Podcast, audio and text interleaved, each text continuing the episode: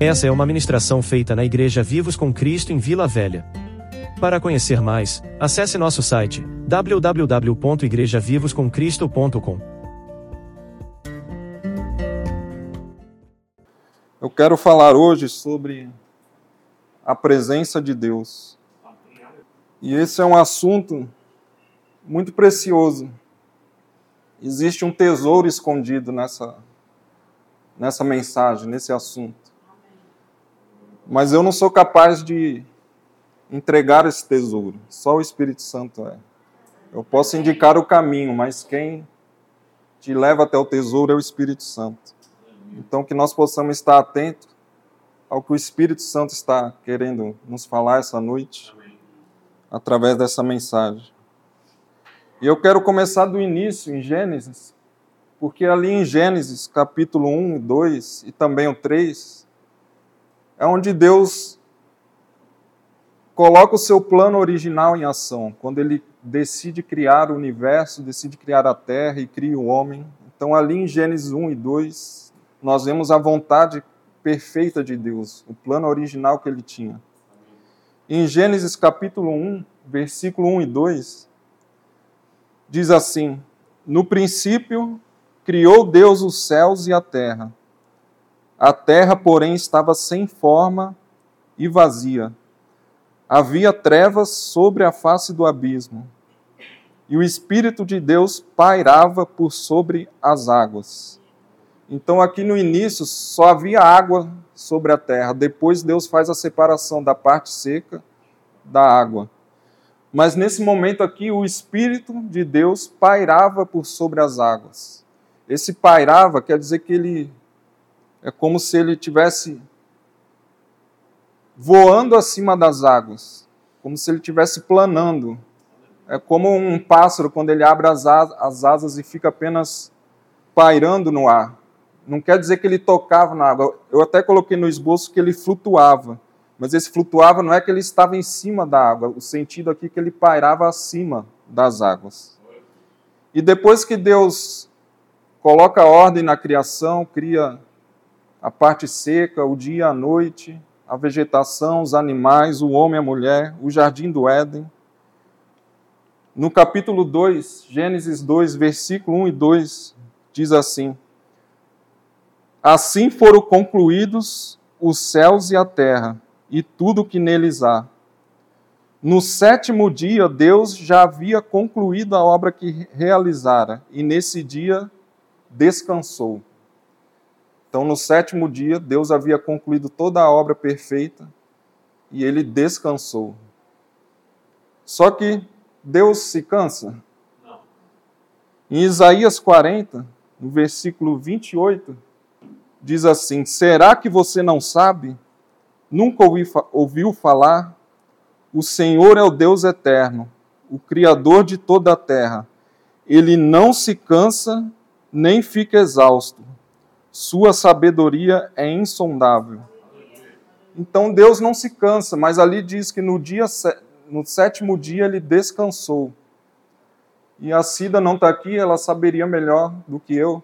Quando você faz uma massa de pão, alguns aqui mesmo que não tenha feito sabe disso. Quando você faz uma massa de pão, você tem que deixar a massa descansando. Você tem que deixar ali no balcão descansando um tempo, em repouso. E é justamente esse o sentido dessa palavra que diz aqui: nesse dia descansou. É que nesse dia Deus repousou sobre toda a criação. Então, nesse dia, Deus repousou sobre a criação, ele desceu sobre toda a criação. Em Isaías 66, no versículo 1, tem uma palavra interessante que Deus diz assim: Assim diz o Senhor: O céu é meu trono, e a terra é o suporte de meus pés. Acaso construiriam para mim um templo assim tão bom? que lugar de descanso me poderiam fazer? Então Deus diz: O céu é o meu trono, a terra é o suporte dos meus pés. Acaso construiriam para mim um templo assim tão bom? Então Deus está dizendo que os céus e a terra é o templo que ele construiu para ele habitar. Ele, ele fez a terra para habitar com a sua presença. Por isso que ele descansou, ele repousou sobre toda a criação. E ele fez também o homem e a mulher para habitar juntamente com ele, para que eles pudessem desfrutar da sua presença. Lá no jardim do Éden nós vemos que lá estava Adão e Eva e a presença de Deus caminhava no jardim. Em Gênesis 3, no versículo 8, aqui é logo quando Adão peca, diz assim: Ouvindo o homem e sua mulher os passos do Senhor Deus, que andava pelo jardim quando soprava a brisa do dia, esconderam-se da presença do Senhor Deus entre as árvores dos jardins. Então Deus estava ali pessoalmente com a sua presença. Adão não tinha feito teologia para saber sobre a onipresença de Deus. A onipresença diz que Deus está em todos os lugares ao mesmo tempo. Mas não é sobre essa presença que eu estou falando, é sobre essa presença do jardim, que Deus estava presente ali em um determinado local, em determinada hora, em determinado dia. E Adão ouviu essa presença se aproximar e se escondeu. E nós até podemos dizer: ah, Adão foi burro, porque Deus é onipresente, não tem como se esconder de Deus. Mas será que nós, mesmo sabendo disso, às vezes não nos escondemos da presença de Deus? E depois que Adão pecou, nós sabemos a história que Deus expulsou Adão e Eva do jardim. E a presença de Deus que antes cobria, repousava sobre toda a terra, ela se recolheu ao jardim, ela ficou limitada ao jardim. Tanto que Deus colocou uma espada flamejante guardando a entrada do jardim, para que o homem não voltasse por causa do seu pecado. E desde então o anseio do homem é voltar para o jardim, é voltar para a presença de Deus. Mesmo a pessoa que não crê em Deus, no fundo, ela tem um anseio pela presença de Deus, porque o homem foi feito para isso. O ser humano foi feito para viver na presença de Deus, para desfrutar da presença de Deus. Você viu que Deus ele criou todas as coisas e sua presença repousou na criação, juntamente com o homem e a mulher. Então, a vontade de Deus sempre foi habitar entre os homens. E a partir dessa queda, nós vemos Deus buscando voltar a ter esse relacionamento com o homem. É Deus quem vai atrás do ser humano. Até mesmo aqui, quando Adão pecou, Deus foi lá atrás dele. Deus não se escondeu. Quem se escondeu foi Adão. Não importa o buraco que a gente se meta, Deus sempre vai atrás de nós. E esse plano original de Deus, ele será cumprido ao final de tudo. Em Apocalipse 21, que é a senha do Wi-Fi lá de casa, Apocalipse 21. Agora vou ter que trocar, né? Falei para todo mundo. Mas diz assim, Apocalipse 21, verso 1: Vi novo céu e nova terra, pois o primeiro céu e a primeira terra passaram, e o mar já não existe. Apocalipse 21 é depois de tudo, depois do arrebatamento, depois da batalha do Armagedon, depois dos mil anos de, do reino de Cristo na terra, depois que Satanás é solto e preso e jogado no lago de fogo e enxofre de uma vez por todas, depois que termina tudo, vem Apocalipse 21. E aqui diz: Vi novo céu e nova terra, pois o primeiro céu e a primeira terra passaram. Eu sei que nós costumamos dizer que iremos para o céu, morar no céu, mas se procurar na Bíblia, não diz nenhum momento que nós iremos morar no céu, de forma literal. Nós, não é errado nós dizermos isso, porque se meditarmos em Apocalipse 21 e 22, nós, vire, nós veremos que esse novo céu e nova terra é como se fosse uma coisa só, é como se fosse o céu na terra. É superior a Gênesis 1, quando Deus fez todas as coisas perfeitas, mas isso aqui é ainda superior. Então vi novos, no, novo céu e nova terra, pois o primeiro céu e a primeira terra passaram, e o mar já não existe. Versículo 2. Vi também a cidade santa, a nova Jerusalém, que descia do céu da parte de Deus, ataviada como noiva adornada para o seu esposo. Então ouvi grande voz vinda do trono, dizendo: Eis o tabernáculo de Deus com os homens Deus habitará com eles. Eles serão seu povo e Deus mesmo estará com eles. Então, no final de tudo, Deus habitará nessa nova terra com os homens, conosco, com seus filhos. Então, o propósito de Deus começa em Gênesis, com Deus habitando na terra, repousando sobre toda a criação.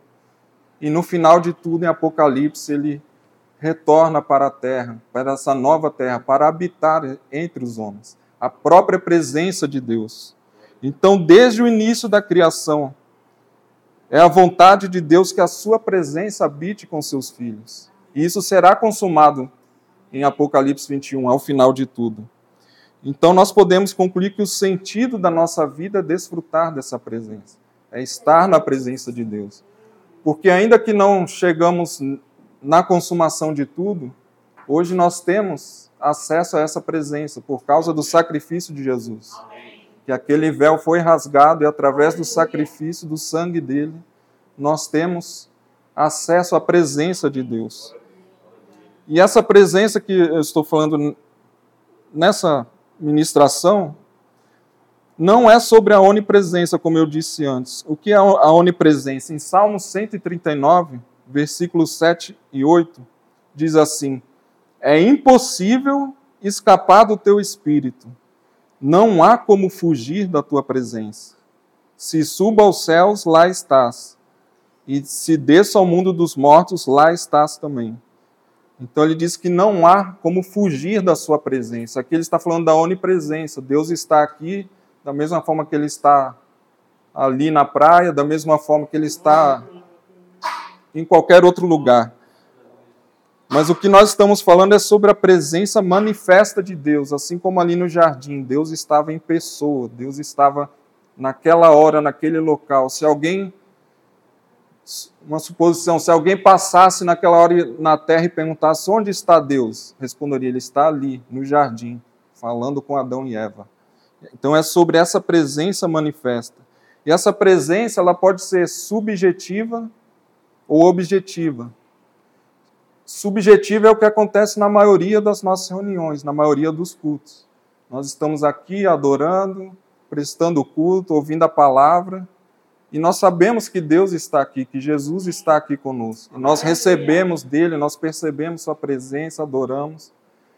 Mas isso depende muito do quanto nós abrimos o nosso coração para isso, do quanto nós colocamos a nossa mente concentrada naquilo que o Espírito Santo está fazendo durante o culto.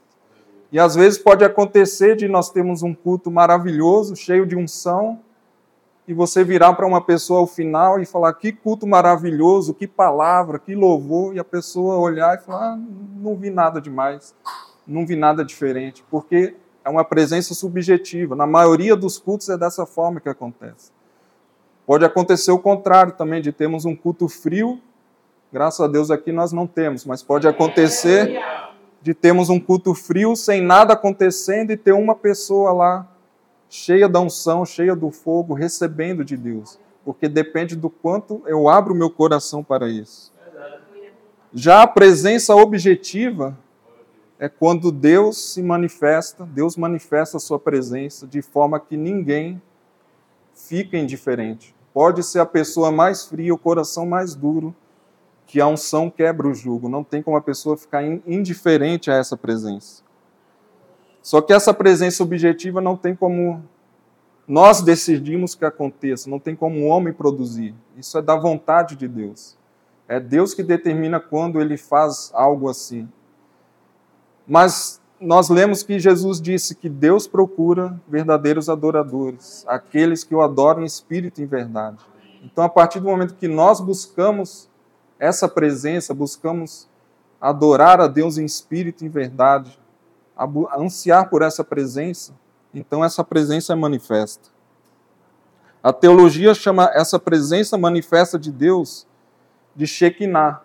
Shekinah é uma palavra que não está na Bíblia, é uma palavra que, que os estudiosos, os teólogos usaram para, é uma palavra hebraica, eu acho, para explicar essa glória manifesta de Deus, quando Deus se manifesta ali, como ali no jardim, como no tabernáculo de Moisés, como no templo de Salomão, é quando a glória de Deus se manifesta de forma até visível, é a Shekinah.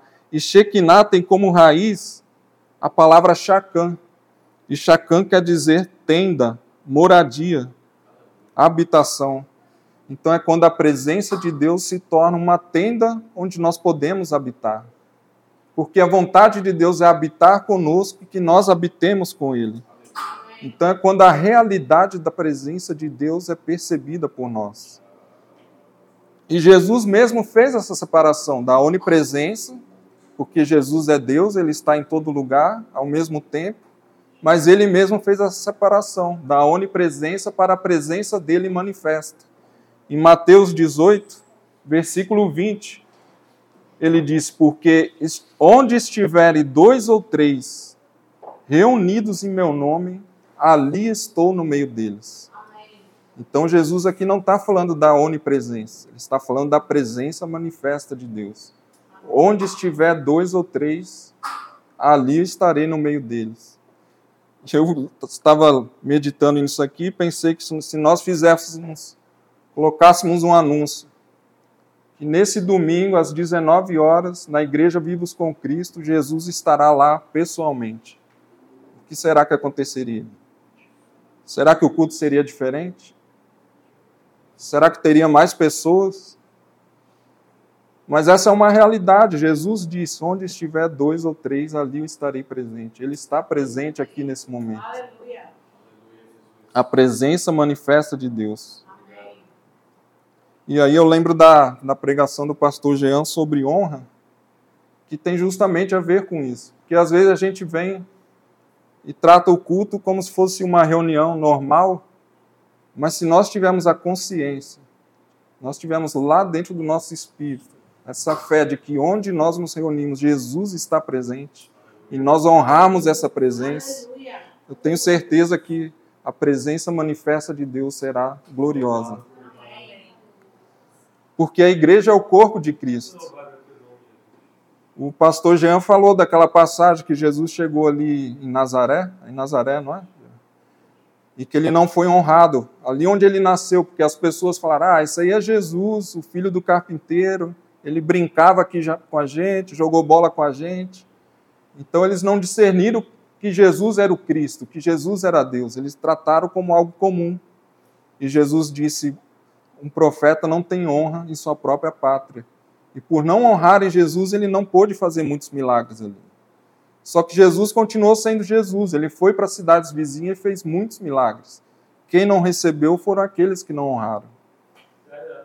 E se nós pensarmos que o corpo de Cristo, que a igreja é o corpo de Cristo, então quando nós não honramos o corpo, nós não estamos honrando é Jesus. E aí por isso que nós não recebemos muitas vezes. Aquela palavra do Jean foi excelente. E quando o povo de Israel saiu lá do Egito, a presença manifesta de Deus os guiava pelo deserto. Em Êxodo, capítulo 13, versículo 21, diz: O Senhor ia adiante deles, durante o dia numa coluna de nuvem, para os guiar pelo caminho. Durante a noite, numa coluna de fogo para os alumiar, a fim de que caminhasse de dia e de noite. Então não era apenas uma coluna de nuvem de fogo, Deus estava dentro da coluna.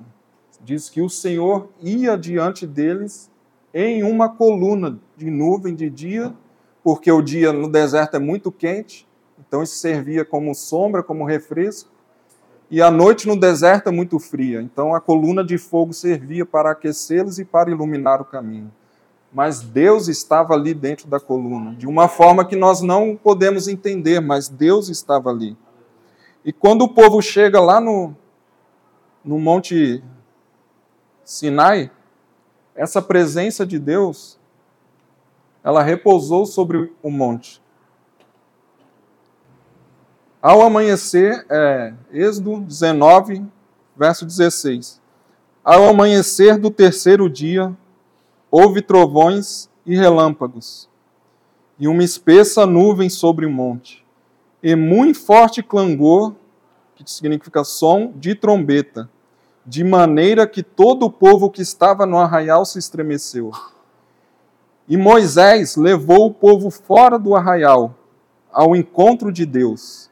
Então, aquela nuvem, trovões, relâmpagos, o som de trombeta era o próprio Deus descendo sobre o monte.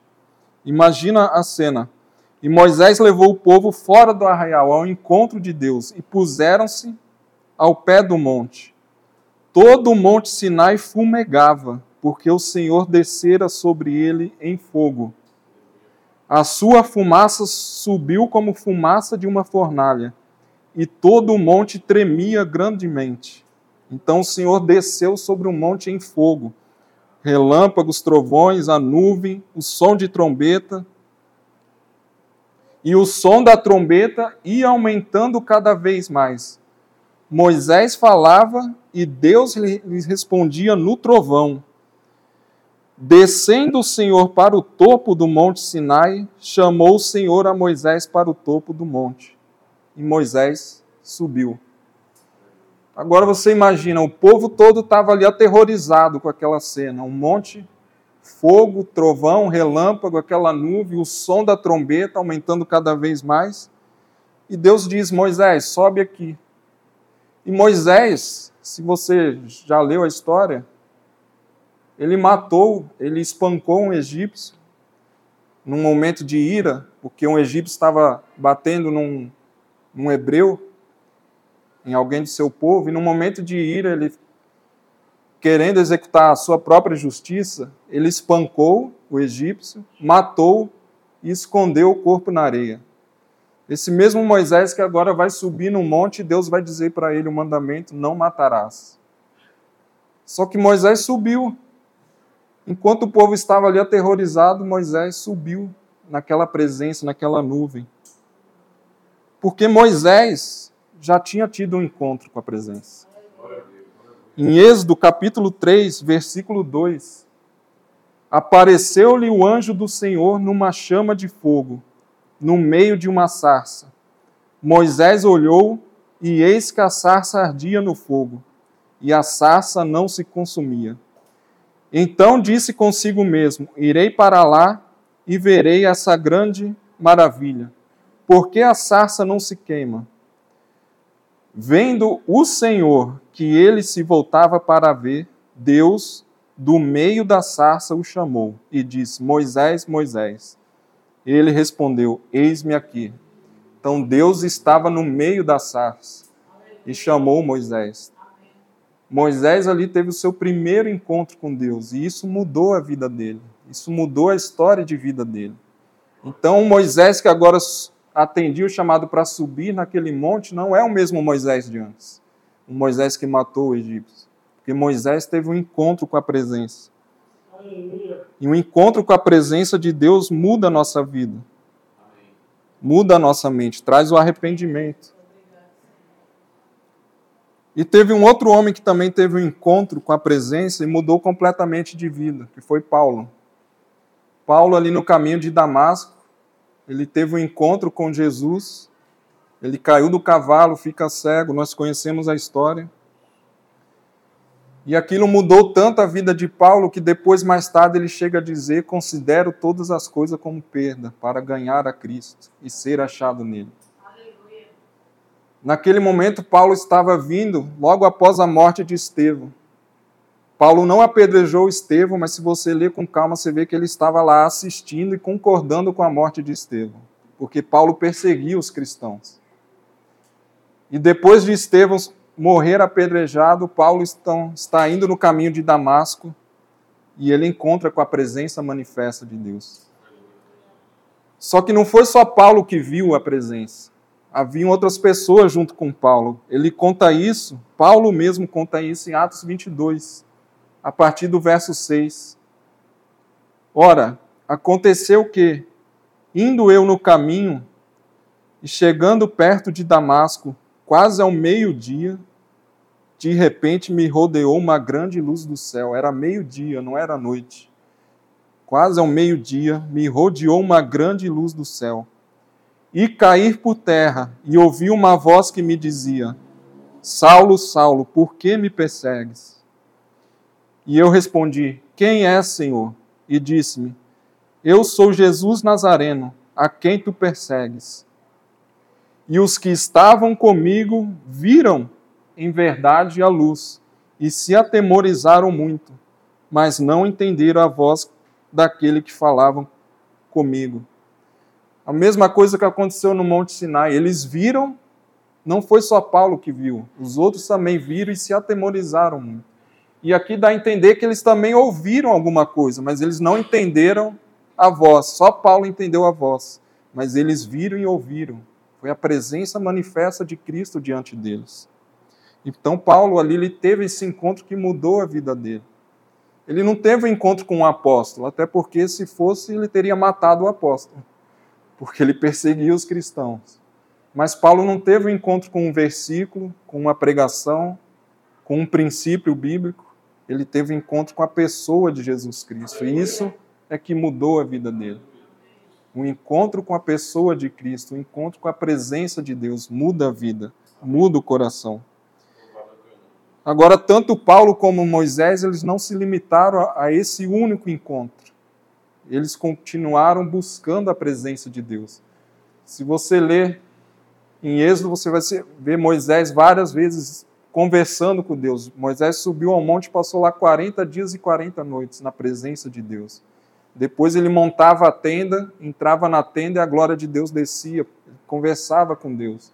E Paulo também, Paulo passou três anos, não buscou nenhum apóstolo, porque imagina, ele acabou de se converter, acabou de conhecer a Cristo, Acho que o que eu faria era procurar os apóstolos para aprender mais, mas ele não fez isso. Ele foi, foi para a Arábia e passou três anos longe, buscando a Deus. Tanto que em 1 Coríntios 14 ele diz: Eu oro mais em línguas que todos vós.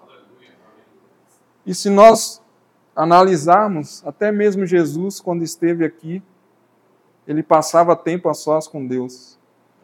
Ele se retirava para buscar a presença do seu Pai, a presença de Deus. Então, o que nós mais precisamos é desfrutar dessa presença, passar tempo nessa presença de Deus. Salmo 105, versículo 4. Lá no esboço está 104, eu errei. É 105. Diz: Busque e anseie profundamente pelo Senhor e sua força e seu poder. Busque e anseie profundamente por seu rosto e sua presença continuamente. Busque e anseie profundamente por seu rosto e sua presença continuamente. Isso não depende de, de performance, não depende se, se eu leio muito a Bíblia, ou se eu jejuo, ou se eu faço todas as coisas corretas. Não depende de instrumento, não depende de música, depende só de uma coisa, que é Jesus. Amém. Aleluia. Foi Jesus que morreu na cruz para que nós podemos ter acesso à presença de Deus. Aquele véu que separava a presença foi rasgado pelo sacrifício de Jesus. A única coisa que nós precisamos é abrir o nosso coração e buscar essa presença. Não é questão de vir ao, ao culto para se sentir bem, para aguentar mais uma semana, mas é buscar diariamente essa presença é ter um estilo de vida que busque hospedar essa presença. Quando nós lemos lá em Êxodo, Moisés passa 40 dias, 40 noites naquele monte, e Deus explicando para ele sobre o tabernáculo, dando a ele a planta do tabernáculo, o design do tabernáculo, cada material, cada cor, cada utensílio, cada objeto. E ali havia também a arca da aliança, ele deu instruções para construir a arca. E Deus disse para Moisés: A arca da aliança será como meu trono na terra, meu trono no meio do povo. Dali da arca eu falarei contigo e com o povo. Então a arca ficava dentro do tabernáculo, havia o véu para separar, porque naquele tempo Jesus ainda não tinha sido manifesto. Então, se a presença de Deus descesse no meio do povo, eles morriam por causa do pecado. Mas Deus arrumou um jeito de estar no meio do povo através do tabernáculo. Tudo no tabernáculo, na verdade, aponta para Jesus, se nós formos estudar. Mas o importante é que o tabernáculo foi um meio de Deus habitar no meio do povo com a sua presença. O tabernáculo era isso, era Deus habitando no meio do povo. E aonde eles iam, eles levavam. Tabernáculo foi construído com instrução de Deus para ser algo móvel. Eles desmontavam e carregavam até o próximo acampamento. Até a arca da aliança tinha as, as argolas para eles passarem a vara e só os levitas podiam carregar a arca. E isso diz também a respeito de, dos dons do Espírito hoje, que cada um tem um chamado, cada um tem um dom, cada um tem uma função. Naquele tempo, só os levitas podiam carregar. E para onde eles iam, eles carregavam a presença de Deus. E o Antigo Testamento é sombra do Novo. Então, nosso papel hoje também é carregar essa presença, é buscar essa presença, é ter um estilo de vida que, que hospeda a presença de Deus. E antes do tabernáculo ficar pronto, Moisés, para buscar Deus, ele usava uma tenda que ele chamava de tenda da congregação, ou tenda do encontro. Era o lugar de encontro de Moisés com Deus. E ele montava essa tenda fora do arraial, porque se Deus descesse no meio do arraial, todos morriam, por causa do pecado. Então ele montava essa tenda fora do arraial. E se você ler lá quando eles saíram do Egito, era cerca de 600 mil homens, fora mulheres e crianças. Então era um grande acampamento. Em Êxodo 33, versículo 8, diz assim: Acontecia que saindo Moisés à tenda, todo o povo se levantava, e cada um ficava em pé à porta da sua tenda e olhava para Moisés pelas costas, até ele entrar na tenda. E sucedia que, entrando Moisés na tenda, descia a coluna de nuvem e punha-se à porta da tenda. E o Senhor falava com Moisés. Então Moisés, quando ele saía do acampamento com aquela tenda, o povo já sabia o que ele ia fazer e ficava esperando. Cada um ia para a porta da sua própria tenda. Se tinha alguém dormindo, ele acordava a pessoa. Se tinha alguém trabalhando, parava de trabalhar. E eles olhavam Moisés indo pelas costas, onde ele ia montar a tenda, longe do arraial. E quando Moisés entrava, descia a presença de Deus na tenda. E vendo todo o povo a coluna de nuvem que estava à porta da tenda, todo o povo se levantava e cada um à porta da sua tenda adorava.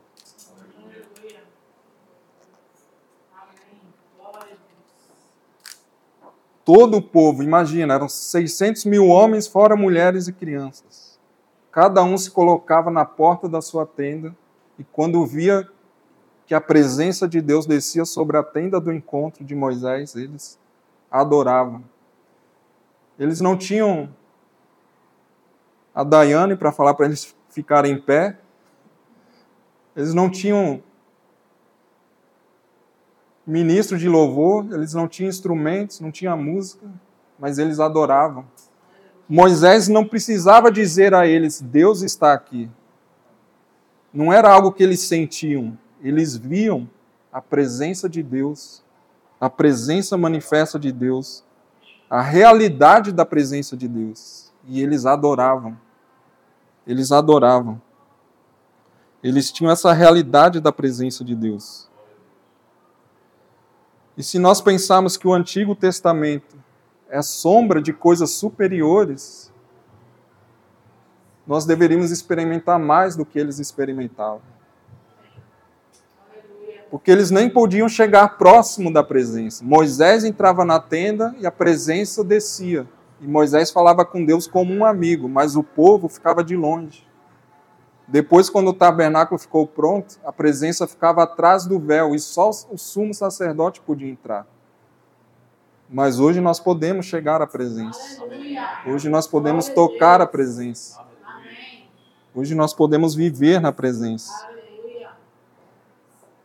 Hoje nós podemos nos relacionar com a presença de Deus. O povo só via de longe, mesmo vendo de longe, eles adoravam, sem ninguém dizer nada. E eu estava pensando como às vezes é tão diferente um culto em um retiro ou em um congresso. Acho que todo mundo aqui já foi em algum retiro, algum congresso. E geralmente é bem diferente. É, parece que tem muito mais unção, muito mais poder, muito mais fogo, a pregação, o louvor, tem muito mais presença de Deus. Mas a razão é que não tem diferença para um culto aqui. A diferença é que quando tem algum retiro, um congresso, as pessoas já vão com essa expectativa de ter uma experiência diferente. As pessoas já, já estão orando pelo congresso, passam às vezes um mês orando pelo retiro e já vão com aquela expectativa. Imagina se cada um de nós gerasse essa expectativa para o próximo domingo. Aleluia. Se cada um da nossa igreja orasse pelo culto do próximo domingo, a partir de amanhã. Dez minutos por dia orar pelo próximo culto, pela pessoa que vai pregar no próximo culto, pelo louvor do próximo culto, quem vai ministrar, pelo culto das crianças, pelas pessoas que estarão aqui. Orar pelas, pela presença de Deus nesse lugar. Imagina se nós fizéssemos isso todo dia. Será que não seria diferente? Um culto e aí eu lembro de Neemias, que eu preguei aqui, que Neemias, quando foi construir um muro, ele chamou a ajuda do povo. E cada família construía a parte que cabia à sua casa. Lembra que o muro era. Pessoas moravam praticamente em cima do muro. Então, cada casa, cada família era responsável pela sua parte do muro. E à medida que cada um ia edificando o seu próprio muro, o muro todo ia sendo construído. Então, se nós buscarmos isso, assim como esse povo de Neemias, de cada um edificar, buscar na sua casa essa presença, ansiar por essa presença, porque nós podemos acessar essa presença. É só abrir o nosso coração e buscar. Se além dos 10 minutos que nós vamos orar pelo culto, todo dia no próximo domingo, até o próximo domingo, nós passamos também 10 minutos ou 15 minutos simplesmente desfrutando da presença. E como eu disse, não depende de música, não depende de palavras, não depende de, de saber fazer uma oração bonita, depende de abrir o coração, depende de entrar no seu quarto ou qualquer outro lugar que você possa ficar a sós com Deus.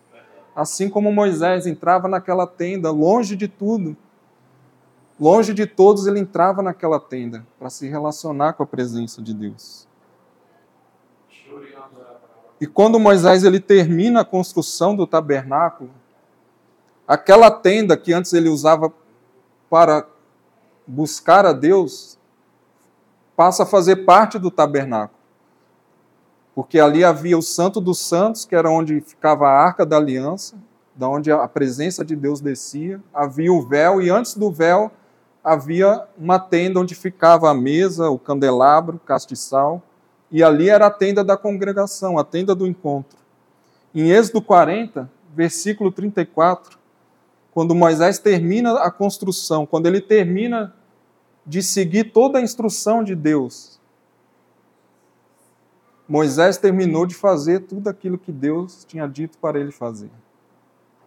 Então a nuvem cobriu a tenda da congregação, e a glória do Senhor encheu o tabernáculo. Moisés não podia entrar na tenda da congregação, porque a, no, a nuvem permanecia sobre ela, e a glória do Senhor enchia o tabernáculo. Então, depois que Moisés construiu o tabernáculo, segundo as instruções de Deus, a glória de Deus, a presença de Deus desceu e encheu o tabernáculo. Não apenas o santo dos santos, mas todo o tabernáculo, a tenda da congregação, do encontro. E ninguém conseguia entrar por causa da presença de Deus, era algo físico, algo visível. E eu estava pensando nisso aqui, que isso aconteceu não por causa em si do tabernáculo, mas porque Moisés seguiu toda a instrução de Deus para fazer. Moisés ouviu a voz de Deus e seguiu tudo aquilo que Deus dizia a ele. E por causa disso, a presença de Deus desceu e encheu a casa. E a presença de Deus, ela dá direção à nossa vida. Continuando o texto, no versículo 36. Quando a nuvem se levantava de sobre o tabernáculo, os filhos de Israel caminhavam avante em todas as suas jornadas. Se a nuvem, porém, não se levantava, não caminhavam, até o dia em que ela se levantava. Então, aquela presença, aquela nuvem, quando ela descia e parava no tabernáculo, eles acampavam e ficavam parados ali. Até o momento que a nuvem se levantava. E quando se levantava, então eles levantavam o acampamento, desmontavam o tabernáculo e seguiam a nuvem. A presença de Deus dá direção à nossa vida. A presença de Deus dá direção à nossa vida. Eles não seguiam sem essa presença. E para onde eles iam, eles carregavam a arca da aliança, que era onde a presença descia. Então nós somos chamados também para isso, para carregar essa presença, hospedar essa presença na nossa casa, na nossa família, Onde nós estivemos, essa presença está conosco. Davi, ele foi chamado um homem segundo o coração de Deus. Apesar de todos os seus erros, seus pecados, ele foi chamado um homem segundo o coração de Deus. Porque Davi entendeu que a vontade de Deus era habitar entre os homens. Davi já tinha ali o Pentateuco, os cinco primeiros livros de Moisés. Então ele leu sobre Adão, sobre a criação, ele leu sobre o tabernáculo. Quando ele se torna rei, ele manda trazer de volta a arca da aliança que tinha sido levada pelos filisteus. E Davi entendeu que o propósito de Deus era habitar com seu povo.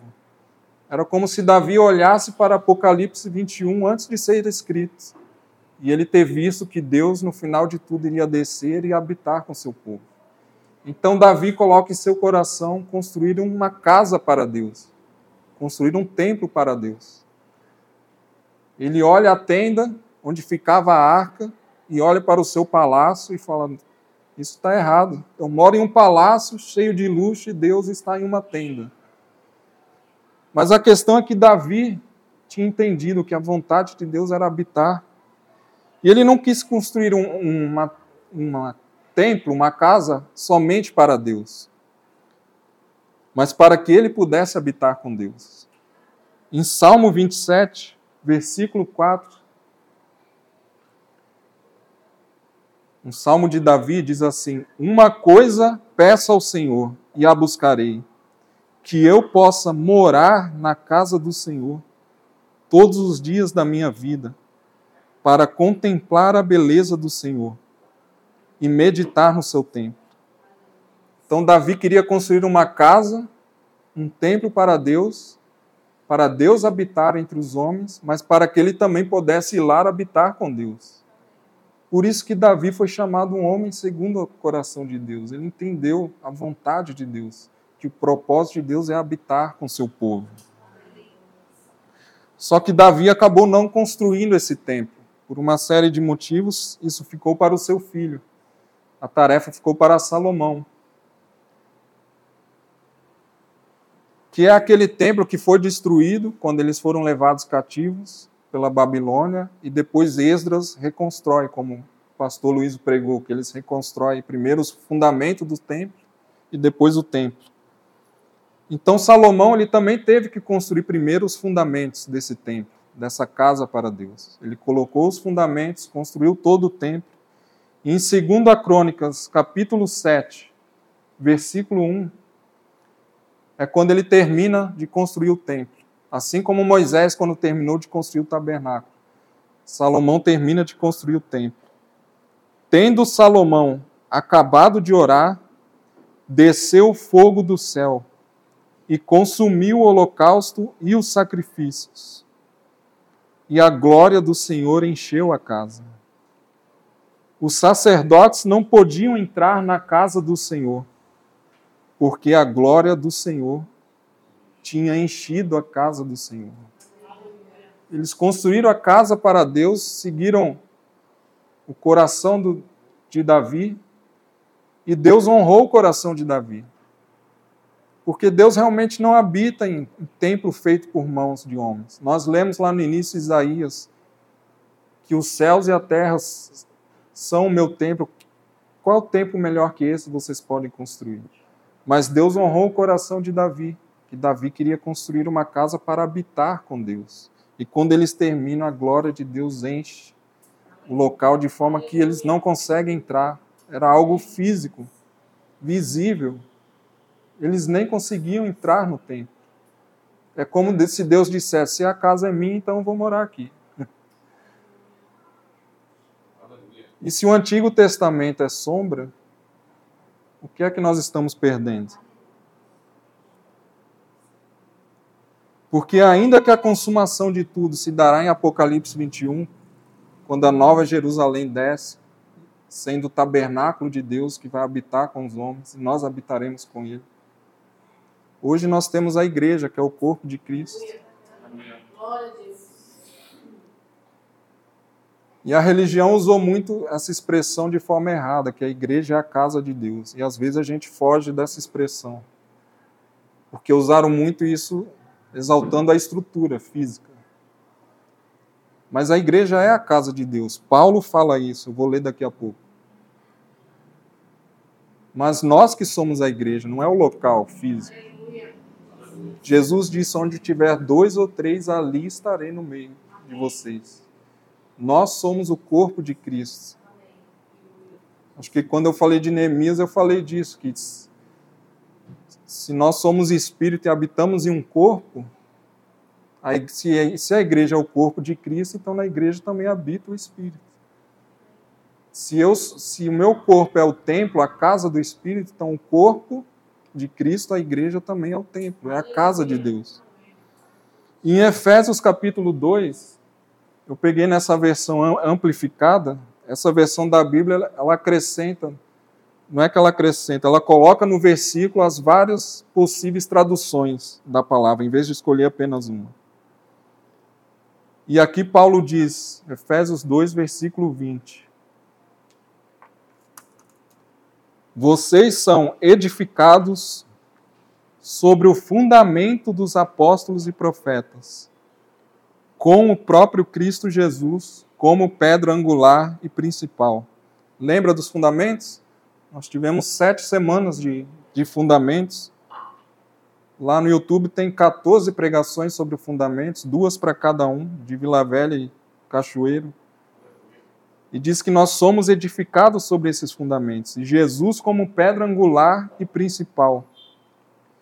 Nele, a estrutura inteira é juntada ligada, conectada, harmoniosamente, e continua a levantar-se, a crescer, a aumentar, num templo santo no Senhor, um santuário dedicado, consagrado e sagrado para a presença do Senhor. Aqui está falando da igreja, nós somos edificados sobre o fundamento, do qual Jesus é a principal pedra, a pedra angular, e a estrutura inteira. Qual estrutura? A igreja, nós, o corpo de Cristo. É ligada, conectada harmoniosamente e continua a crescer, a aumentar num templo santo ao Senhor. Um santuário consagrado para a presença de Deus. No versículo 22 ele continua: Nele, em Jesus, e em comunhão uns com os outros, vocês mesmos estão sendo edificados nessa estrutura com o resto, para formar uma morada fixa, lugar de habitação de Deus no através do Espírito. A igreja está sendo edificada para ser morada de Deus, habitação da presença de Deus. E nós precisamos ter essa revelação, nós precisamos ter isso na nossa mente, no nosso coração. Porque senão vira apenas uma reunião. Eu estava meditando nisso e a seguinte frase me veio: provavelmente do Espírito, que não adianta esperar no coletivo aquilo que eu não busco no individual.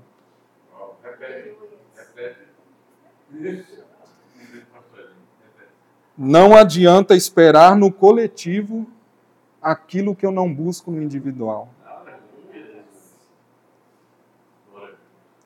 Por exemplo, às vezes eu chego aqui, como num dia de hoje, que de repente não tem instrumento, ou que canta uma música que eu não sei, e aí eu tenho que ver a letra. E aí a adoração parece algo desconectado de Deus. Não consigo me conectar ao Espírito. Mas por quê? Talvez porque eu não tenho a prática de, no individual, no meu dia a dia, de adorar a Deus sem precisar que tenha alguém ministrando adoração. E às vezes o pastor vem aqui e traz uma palavra profunda, cheia de revelação do Espírito, e eu não entendo metade do que ele fala, porque eu não tenho a prática de meditar na palavra no meu dia a dia, de abrir a palavra e ler. Então é muito difícil receber no coletivo aquilo que eu não busco no individual. Então nós precisamos buscar isso, buscar essa presença. Porque nós sabemos disso. Mas nos distraímos com trabalho, com família, com, com diversão. Como Paulo diz, tudo me é lícito, mas nem tudo me convém. E às vezes nós estamos tão distraídos com outras coisas que deixamos o dia passar, o tempo passar.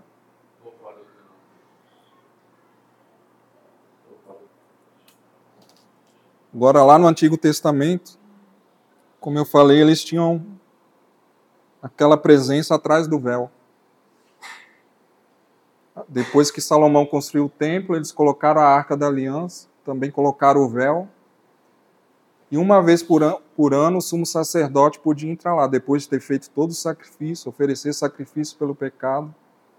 Ele entrava, passava pelo véu, aspergia o sangue sobre a arca e aí a presença de Deus descia. Mas o povo não podia se aproximar, não, tinha, não podia se relacionar com a presença de Deus. E quando Jesus morre, esse véu é rasgado. Eu até ouvi outro dia um pastor, acho que é Joel Pereira, que ele tem muito conhecimento de Israel, dos costumes, e ele falando que se você ler o texto, diz que havia um centurião na porta do templo, e quando o véu se rasga, ele diz: verdadeiramente, esse é o Filho de Deus.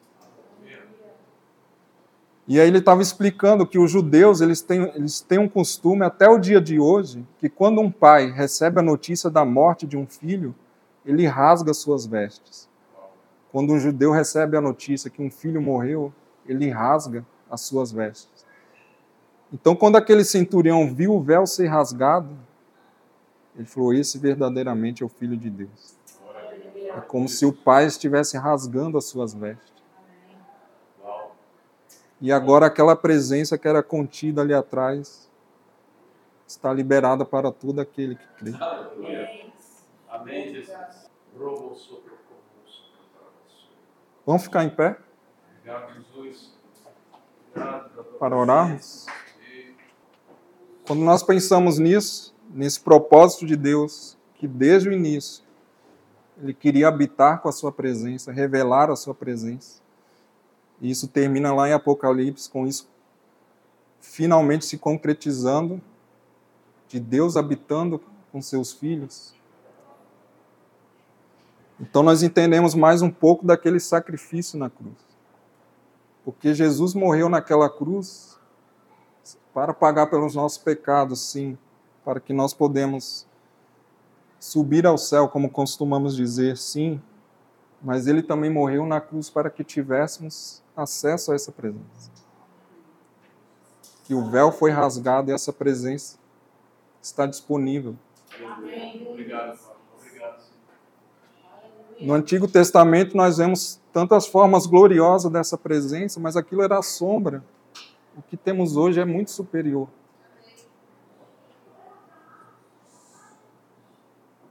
E Jesus naquela cruz, ele foi ferido pelo amor que Deus tem por você. Para que você tenha acesso a essa presença. Jesus naquela cruz, ele foi ferido pelo amor que Deus tem por você. Para que você tenha livre acesso à presença. Vamos orar?